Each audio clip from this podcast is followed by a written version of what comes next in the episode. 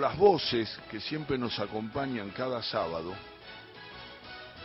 esas voces que a veces se transforman en periodistas con trayectorias impresionantes, a veces con exjugadores, a veces con entrenadores, a veces con jugadores de otro tiempo, y la charla se extiende, y les voy a confesar que quería empezar con una evocación Mañana se van a cumplir 60 años de la muerte del mono Gatica.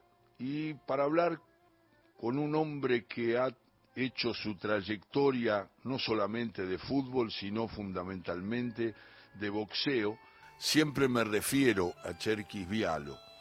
Eh, Ernesto, un abrazo grande. ¿Sabe por qué lo llamé en la apertura apertura?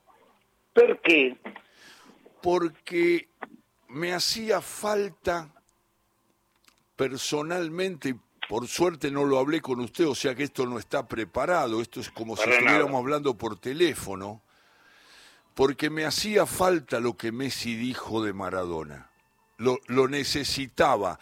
A lo mejor era una exageración de un maradoniano que ya sabe que es un poco obsesivo, un poco exagerado eh, conozco su opinión, todo el mundo conoce su opinión y su vínculo con Diego, afectivo y analítico, que usted puede, tiene esa, ese don que tienen algunos, que es de poder analizar a partir también de las emociones. Y a mí me hacía falta, a mí me reparó, por eso en este diálogo que, vamos a escucharlo a Messi antes de hablar de Gatica, es que le dedico el programa a Miriam, la maradoniana, a la que le mandé eso, una oyente que simboliza el amor a Diego. Y yo tengo una relación personal con ella, nos hemos hecho amigos a partir de todo lo que ella escucha, eh, eh, sufre, disfruta con los recuerdos de Diego y de, su familia, que también ha perdido parte de su familia, por, por el curso de la vida. Y entonces, pensando en ella y pensando en mí, en mi historia, cuando escuché la nota que escuchamos todos de Sidán, de Zinedine Sidán, que amaba a Diego locamente, y a Francesco, y por eso le puso Enzo a uno de sus hijos, charla con Messi, Messi sale diciendo una cosa critíqueme, haga lo que quiera porque le doy esa autoridad, pero yo necesitaba, me siento aliviado, me siento contento que Messi haya dicho lo que van a escuchar ahora y primero quiero escucharlo a usted. Bienvenido, Cherkis, querido. Qué grande, Apo. Fue muy lindo, fue muy emocionante. No, no voy a anticipar por cuanto habremos de escuchar la voz del, del protagonista, pero no existen este, grandes, no existen eso que Víctor Hugo denomina genios en el sentido de la estética, la artística, la impronta, el hacer lo que nadie espera, no existe sin paradigmas. Alguien alguna vez en algún lugar mm. inyectó, despertó con su propio talento, el talento que habría de desarrollar el pibe, asombrado, admirador, este, deslumbrado por ese paradigma. Todos tuvimos un paradigma, todos tienen un paradigma, todos quisimos ser en algún momento como alguien, tocar como alguien, escribir como alguien, recitar como alguien, cantar como alguien y jugar al fútbol como alguien. Bueno, Maradona no solo es el paradigma de Messi, o dicho de otra manera, no podríamos tener un Messi si no hubiéramos tenido un Maradona, sino que además la obligación a partir de allí es cuanto menos igualarlo, hmm. para despertar la admiración y convertirse en paradigma de otros cientos de miles de pibes que en cualquier lugar del planeta querrán ser como Messi. Esto es. Grande Cherkis. Es Cherkis Vialo, Ernesto, que va a compartir ahora un recuerdo de un boxeador que quedó en la gran historia del boxeo. Ahí está, ya, mira, llegamos justo 15.30. Ahora escuchamos un diálogo de Zinedine Zidane, que una vez peleando con Platini, discutiendo, le dijo, le preguntaron sobre la comparación Platini-Maradona y dijo, perdóname, este, lo que mm, Platini hace con la pelota, Maradona lo hace con la naranjita. claro, claro. El amor, el amor de Zinedine. Empiezan a hablar y pasa esto que comparto con Cherkis Vialo.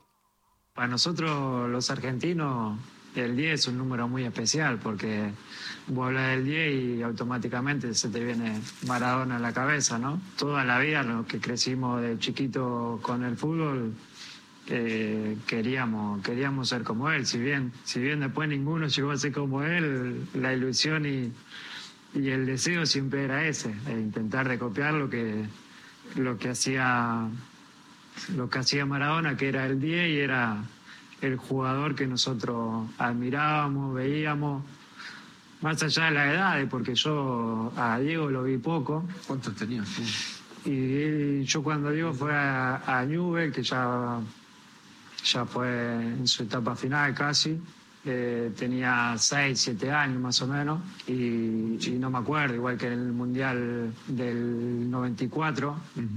Eh, yo también tenía, era chico, no, no recuerdo mucho, si bien después obviamente vi videos y con todo lo que significa para nosotros Diego, eh, por más que no lo haya visto, yo que lo vi poco, pero también hay gente que no lo ve jugar nunca, es nuestro referente, nuestro ídolo, nuestro... Sí, para nosotros Diego es algo muy, muy fuerte que, que va, va, a seguir estando por muchísimos años más y no tengo duda de eso, como, como estuvo hasta, hasta que estuvo presente, ya te digo, va en generación en generación, porque mis hijos, como te decía antes, saben de Diego sin, sin haberlo visto, nunca, nada, por, por video, por lo que le contamos. y, y claro, para nosotros es muy muy importante su, su figura por todo lo que representó a Argentino, por cómo somos los argentinos, pero también a, a nivel mundial, como decía, fue... pero es verdad que, el, Ahí le, le, agregaba cosas a ese elogio este, que hizo, pero hizo, eh, Cherkis me pasó que en, cuando le entregan el, el, el balón de oro, eh, hace una referencia a Diego, están los jugadores, todo, no puedo negar. Me encantó lo que hizo, siempre me gusta eso.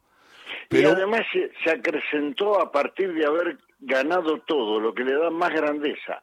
Antes de ser campeón de algo, no hablaba de Diego porque vivió temiéndole todo el tiempo a la encarnizada comparación del periodismo del mundo. Una vez que ganó primero la Copa América empezó a soltarse y después cuando ganó la Copa del Mundo se sintió con autoridad para hablar sobre Diego, incluso para elogiarlo a Diego y para consagrarlo a Diego desde el lugar donde Diego pudiera escuchar esto que está diciendo el jugador más importante, más genial, el mejor y el más influyente actor del fútbol mundial.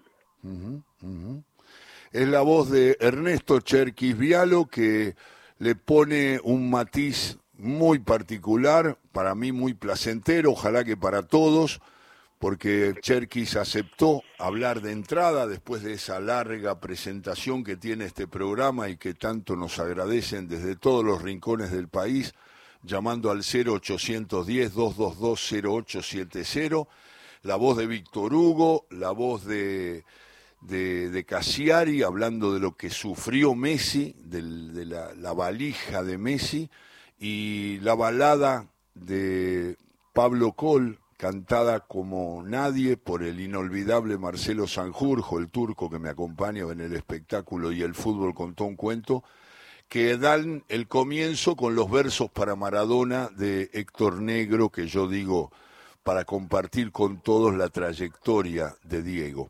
Pero lo llamé a Cherkis porque en el comienzo del programa había una evocación. Se cumplirán 60 eh, años, en el 63, un 12 de noviembre, eh, la muerte de Gatica en una situación muy parecida a lo que vivió Garrincha, que estaba en el estadio que lo celebraba con todos los eh, espectadores de pie y él vendía café y le golpeaban la cabeza y lo cargaban cuando estaba en el final de su vida. Eh, en este caso Gatica vendía muñequitos de Independiente, se subió a un colectivo, se cayó, se colgó, no pudo aguantar, se cayó, el, el colectivo le hizo mucho daño con sus ruedas, lo llevaron al hospital, no llegó, yo tenía grabada una frase de Prada, que algún día la voy a poner nuevamente, donde Prada decía, decía que realmente este, le había dicho Gatica, le decía, quédate tranquilo, José, quédate tranquilo que te van a arreglar. Y decía, desatame las manos, pues lo habían atado para que no se dañara en el momento que lo estaban revisando los médicos. Y entonces Prada, que fue la, la, horma del zapato de, de, Gatica, que le ganó varias veces y que era un duelo histórico del boxeo de todos los tiempos, le decía, eh, eh, desatame las manos, le hablaba a Prada, que estaba ahí, porque se había enterado que había tenido un accidente muy grave. Y en un momento este, Prada me dice, y, ahí, en, ese momento emotivo, que yo lo veía tan mal, deshecho estaba, este, le digo, quédate tranquilo, José, que ahora te van a acomodar y, y, van a estar bien. Y dice, desatame las manos porque te rompo la cabeza. Porque le quería pegar, se quería pelear con, evocando esos viejos duelos. Eso se lo cuento porque usted seguramente lo sabe, pero hay mucha gente que no. Y, Prada me regaló ese, ese tramito este, de, de, decir que Gatica tierna y duramente le dijo, desatame las manos que te rompo la cara. este, José María Gatica fue el arquetipo de un, de un nuevo orden en, en, las veladas, en las paquetas veladas pugilísticas del Luna Park, y el término gorila, tan en boga, tan utilizado, tan dramático, tan amenazante, se le debe justamente al Rinsai que repudiaba al mono y a quien éste una vez le contestó, si yo soy mono, ustedes son gorilas y a partir de allí, del antiperonismo, del ringside, del Luna Park, apareció el término gorila que Delfort, en su exitoso programa radial La Revista Dislocada, lo llevó como este muletilla, protagonismo, pegó mucho y apareció una canción, deben ser los gorilas, deben ser. José María Gatica era un pibe de la calle, era muy difícil venir de una provincia y vivir en la calle de Buenos Aires. Entonces se ilustraba calzado, se vendían diarios. Por ahí en alguna oportunidad se pudo haber ayudado este algún acto de esas pillerías, ¿no? Que hacían algunas banditas, que afanaban alguna cosa de algún balcón, alguna ropa colgada que era todo un delito, ¿no? Entonces, en una sociedad muy pacata. Estamos hablando de la mitad de los 40 hasta finales casi de los 50, ¿no? Este, y Gatica eh, peleaba, peleaba, peleaba en la calle, lo ponía nocaut, y Lázaro Cosi, que era un peluquero albanés que tenía una peluquería en San Telmo,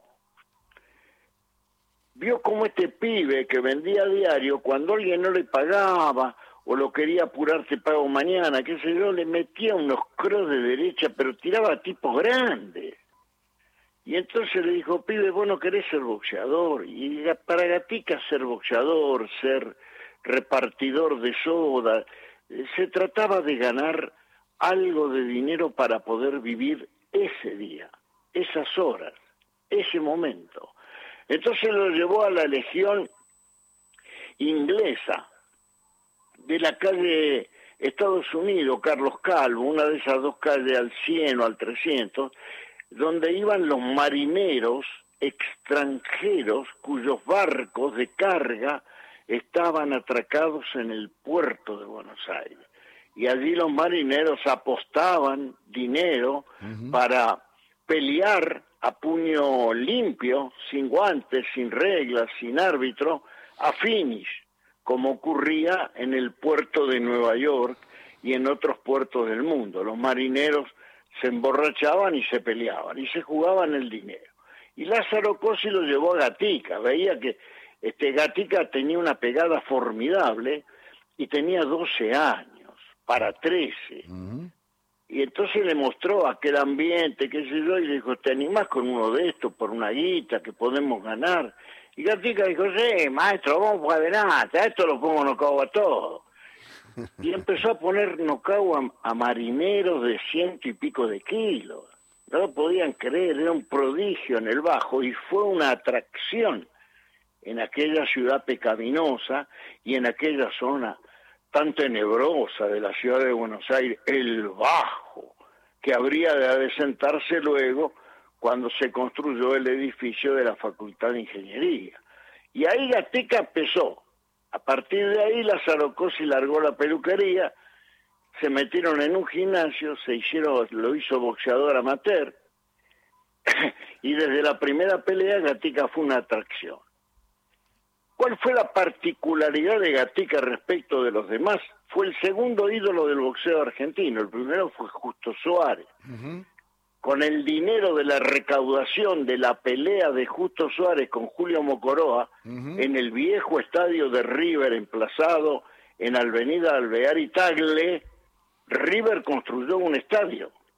Empezó a construir el estadio con el dinero que le quedó del porcentaje de aquella recaudación, el país estuvo pendiente de aquella pelea. Después vino Gatica. La diferencia entre Justo Suárez y Gatica era que Justo Suárez boxeaba, ganaba y no hablaba.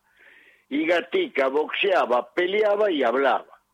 Entonces se produjo el advenimiento del general Perón en el gobierno. Y cuando Perón fue ungido presidente de la nación, Gatica fue una de los primeros fue uno de los primeros deportistas que hizo una cosa que para la sociedad era una osadía, apo, que un deportista diga soy peronista, hmm. grande el general, viva el general, viva mi general. Claro, esto provocó algo que la gente cree que es nuevo, pero que viene desde mucho antes. Por supuesto. La famosa grieta. Y el Lunapar era un escenario, un templo, donde esa grieta se advertía mucho más pronunciadamente, porque en el Rinsay estaba la oligarquía, los dignatarios de Estado, embajadores, todos con saco y corbata, zapatos lustrados, trajes ingleses a la medida, sombreros, y en la Popu estaban los muchachos que llegaban como podían al Luna Park colgado de los tranvías. Claro. Entonces la Popu y el Rinsay nunca se llevaron bien hasta que llegó Nicolino Loche, pero eso fue mucho después. Gatica dividió ese público y tuvo enfrentamientos con Alfredo Prada que se convirtieron en clásicos del boxeo argentino, incunables. Decir Gatica es decir Prada y viceversa. No se concibe hablar de Gatica sin mencionar a don Alfredo y no se concibe hablar de Prada sin tener el recuerdo de Gatica. Que adviertan ustedes lo que ocurrió con la vida, el transcurso de la vida, ¿no? Donde parece que a veces algo comienza, algo termina, y viceversa, donde parece que algo termina, algo comienza, porque cuando le vino la malaria a Gatica, perseguido por el gobierno de la de la de facto de la de la fusiladora en el 55 Gatica que no tenía conducta, que no era un gran deportista, que declaraba mal, pero que siempre confesó su pasión por el peronismo y especialmente por Perón, quien lo iba a ver al Luna Par y lo protegió porque impidió que peleara con Sandy Sadler, un legendario campeón del mundo que puso en cabo a todos, incluyendo a Prada delante de Perón. Este Gatica por ser peronista tuvo que pelear clandestinamente en el interior. Llegaba con otro nombre, pero el promotor para vender entrada el día de la pelea decía, sí, es el mono José María Gatica. Y una noche en Bahía Blanca, en el 56, derrocado que fue el gobierno democrático del general Perón, la policía lo fue a buscar cuando estaba subiendo al ring para pelear en Bahía Blanca. Gatica puso nocao a su adversario en el primer round para salir disparando porque estaba previsto de que siempre hay alguien que da una mano y había algún policía que le dijo por dónde salir.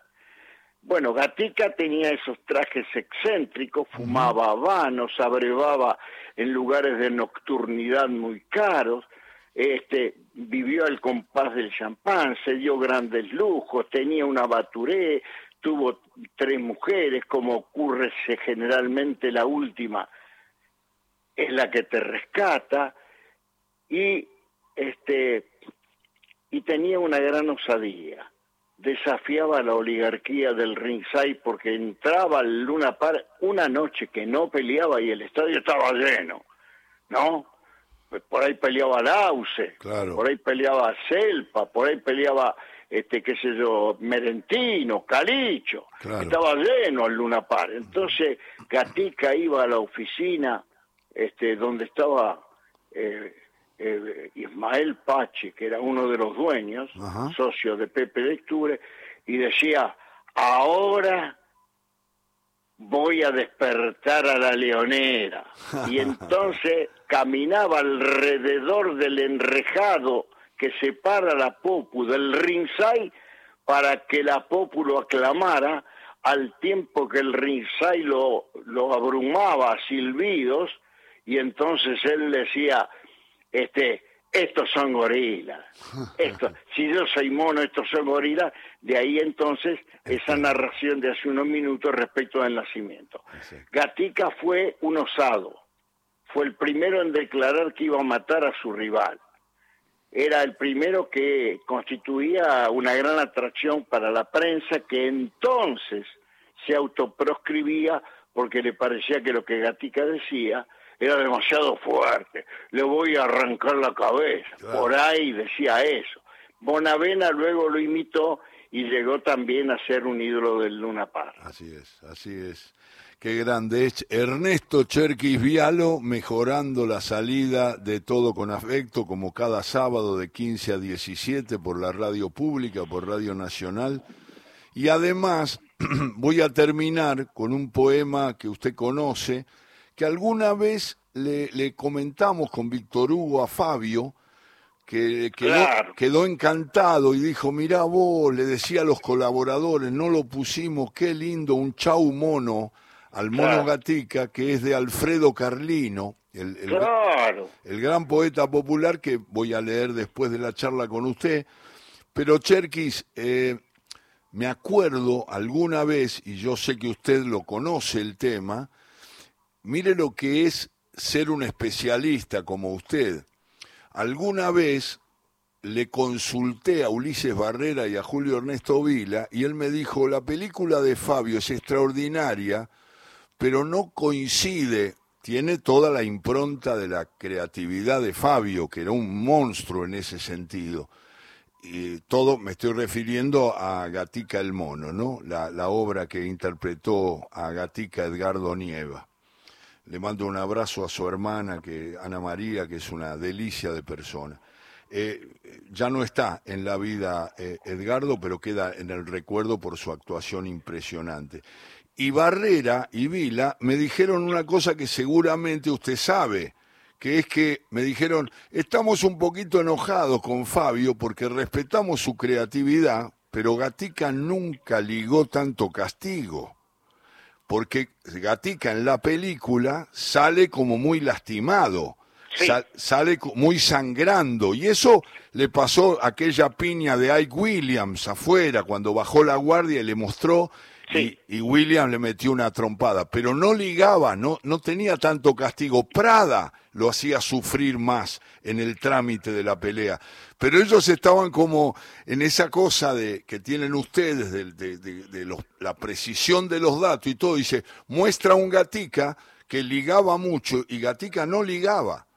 Pero bueno, lo perdonaban, por supuesto, porque era la grandeza trágica de Fabio describiendo a un personaje tan, tan, tan, eh, con tantos contrasentidos y tan inmensamente popular como Gatica, ¿no?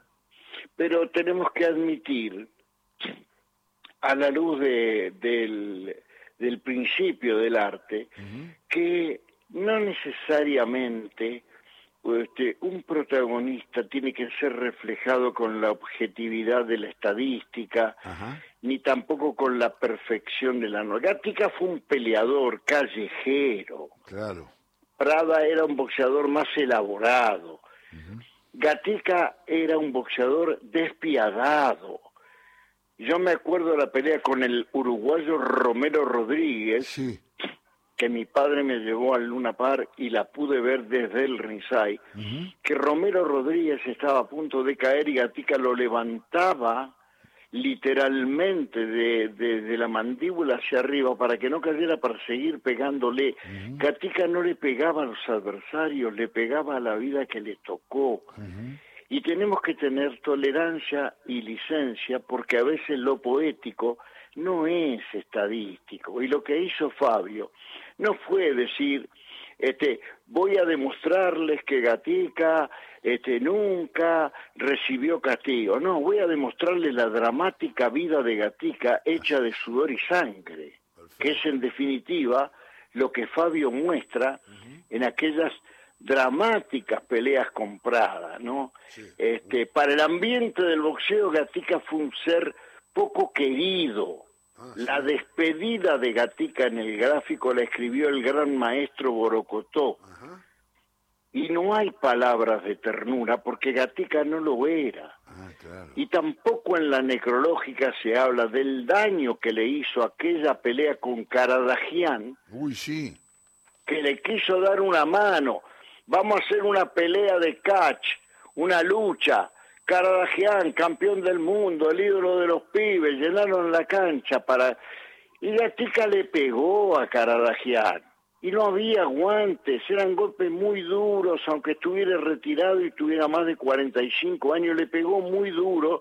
Y Caradagian hizo una cosa que no estaba dispuesto a hacerla, pero que la tuvo que hacer, que es luchar en serio y le partió parte de la rodilla y le afectó la cabeza del fémur, el accidente con el que luego habría de comenzar la agonía que derivaría a las 48 horas en la muerte, es porque no podía articular su pierna derecha. Así es, así es. Sí, sí, sí. Había quedado lesionado de la pelea con Caradagian, que era una pelea de catch, circense para que la gente lo viera y para darle una mano a Gatica. Y Gatica le pegó a Caradagian como si fuera Prada. Claro. Es decir, eh, no era querido, no era querido porque tenía una historia que es muy difícil comprenderla y mucho más difícil explicarla en estos minutos que tan generosamente me dispensa, Apo querido. Gatica llegaba a un lugar cerca del bar La Academia, en la calle Callao, que ya no queda, donde había mujeres que cobraban 20 centavos la pieza por bailar. Bailaban por 20 centavos la pieza. Y podían bailar tango, foxtros, tropical. Eran mujeres que bailaban. Si usted quería bailar, Ahí había un lugar arriba del bar La Academia, en Callao al 300.